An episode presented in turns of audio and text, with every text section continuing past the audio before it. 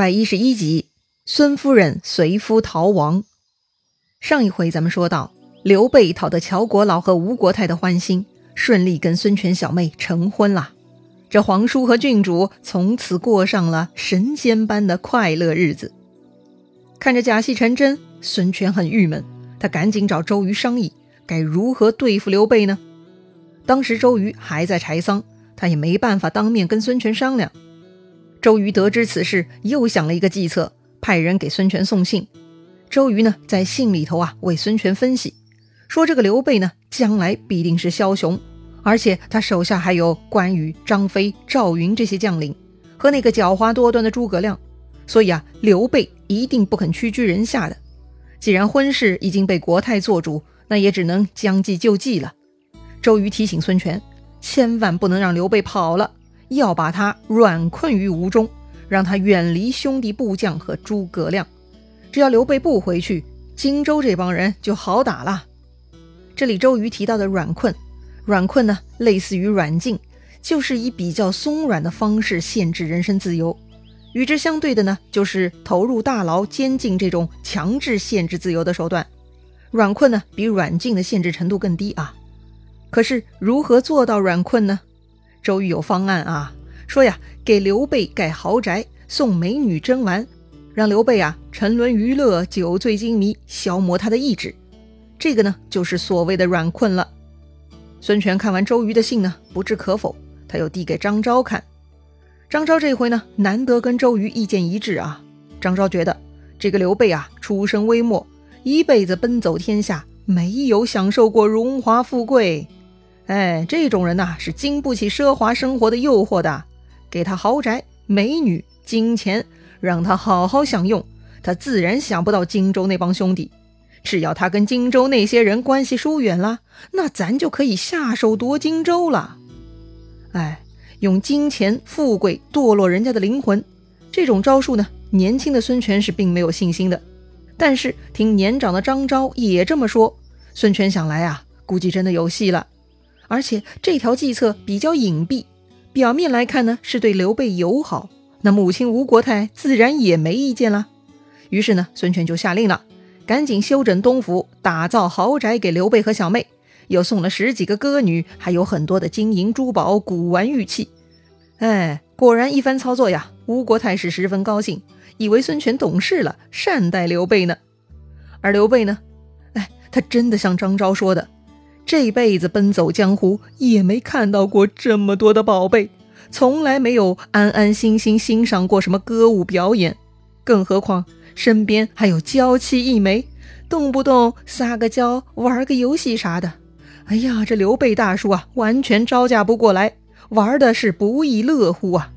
天天呢，除了吃和睡，那就是玩，太欢乐了。当时刘备的状态啊，那简直就是乐不思蜀啊！啊，当然了，当时还没有蜀国哈。乐不思蜀这个成语呢，是刘备儿子创造的，咱们后面还会详细说啊。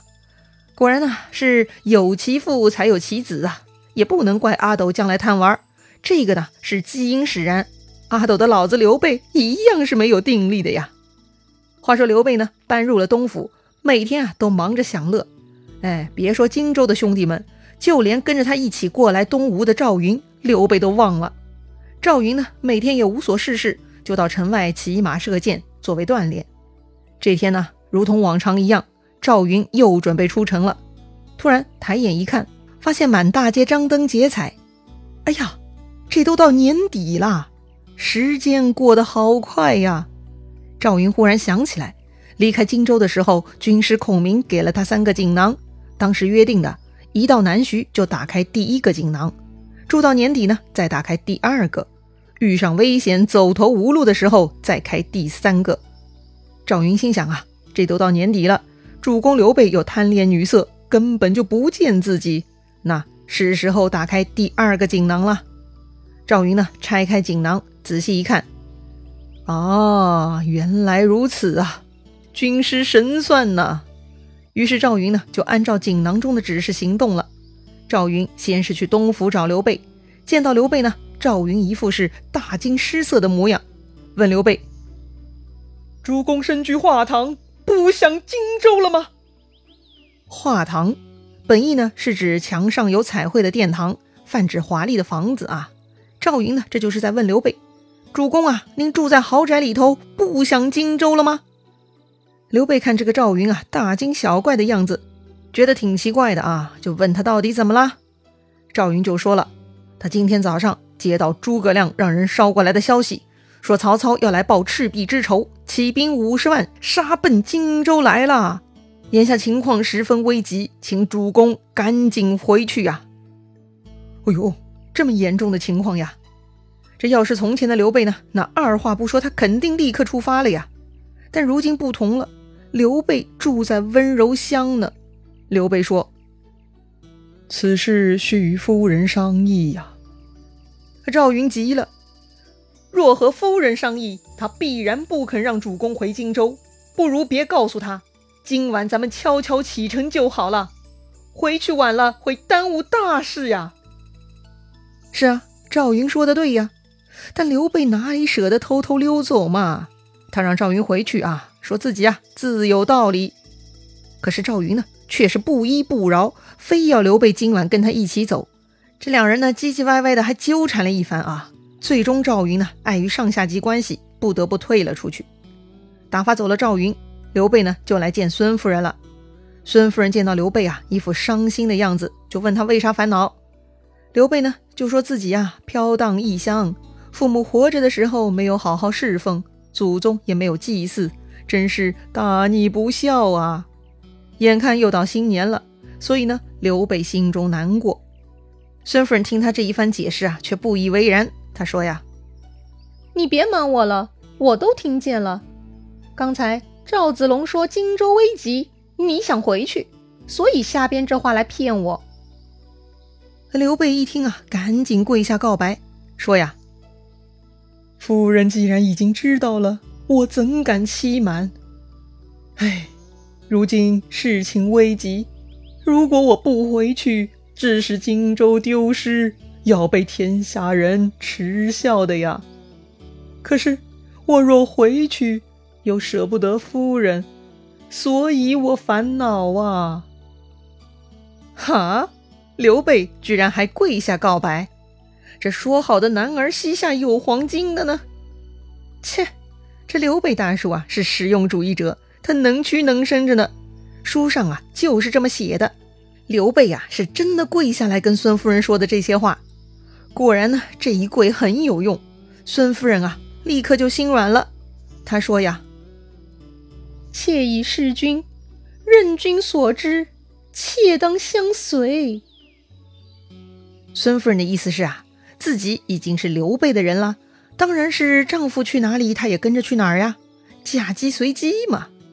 刘备听了很感动，但是他又担心吴国太和孙权是不会同意他离开的，所以呢，刘备就说了：“夫人若可怜刘备，请让我暂时辞别。”说完呢，刘备是泪如雨下，完全就是一副生离死别的样子。孙夫人就劝他了，吴国太通情达理，应该可以说得通，只要孙夫人苦苦相求，必然能够放行的。但是刘备啊，还是摇头。那就算国太同意，吴侯孙权必然是不肯的呀。这倒也是啊，劝说自己这位哥哥呢，孙夫人是完全没有把握的。于是孙夫人呢，低头思考，想了半天。终于呢，她想出了一招。孙夫人说呀：“元旦那天拜贺母亲，然后呢，他俩就可以假装去江边祭祖，到时候直接离开，不辞而别就行了。”哎呀，这个主意好啊！刘备呢，又一次跪下向夫人感谢。刘备说呀：“若如此，生死难忘，请夫人切勿泄露。”是啊。人家小姑娘愿意抛弃娘家跟自己跑路，刘备自然是很感激的。那既然商量好了，刘备呢就找赵云来安排了，让他元旦那天先将军士们带到城外等候，刘备自会带夫人出来的。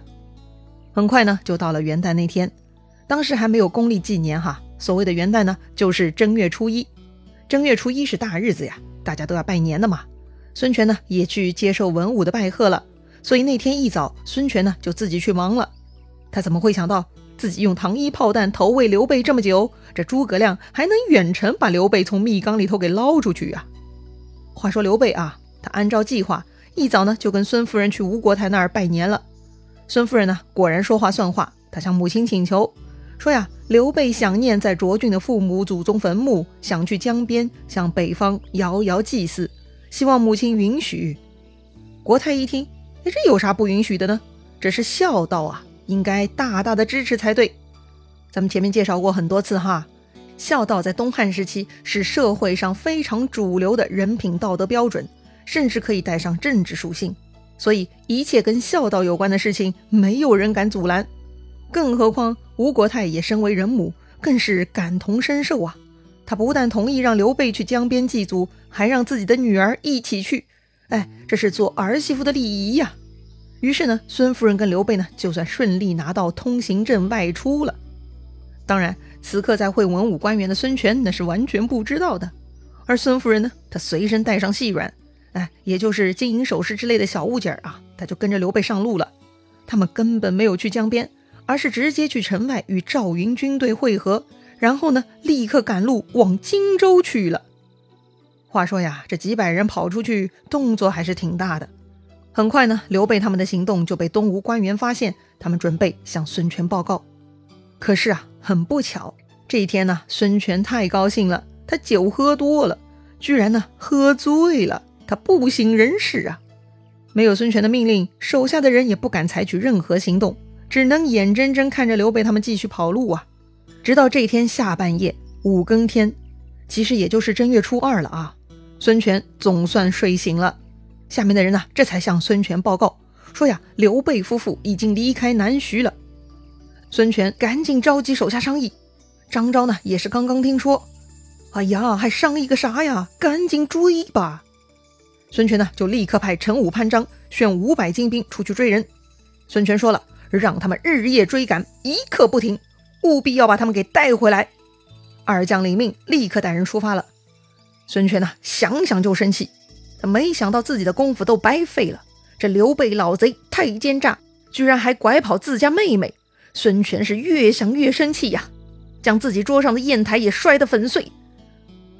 旁边的陈普就说了啊：“主公恐有冲天之怒，某料陈武、潘璋必亲不得此人。”嗯，这是什么话？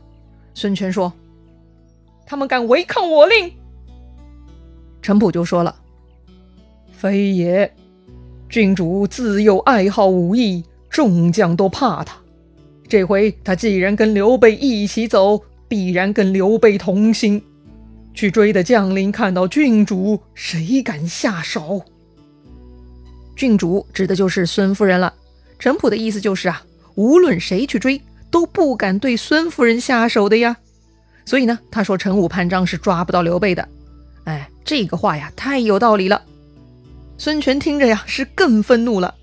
于是呢，他又派第二波啊，蒋钦、周泰带上一千兵，拿上自己的佩剑啊，让他们拿着这口宝剑去砍掉郡主跟刘备的人头，提头来见。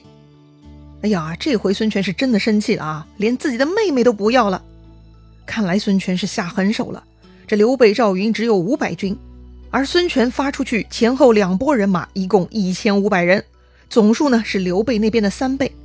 就算赵云勇猛，但东吴派出去四个将领，那一对四还要兼顾刘备和孙夫人的安危，这仗不好打呀。那到底刘备、赵云能否挡得住东吴的追捕呢？这个危机该如何应对呢？咱们下回再聊。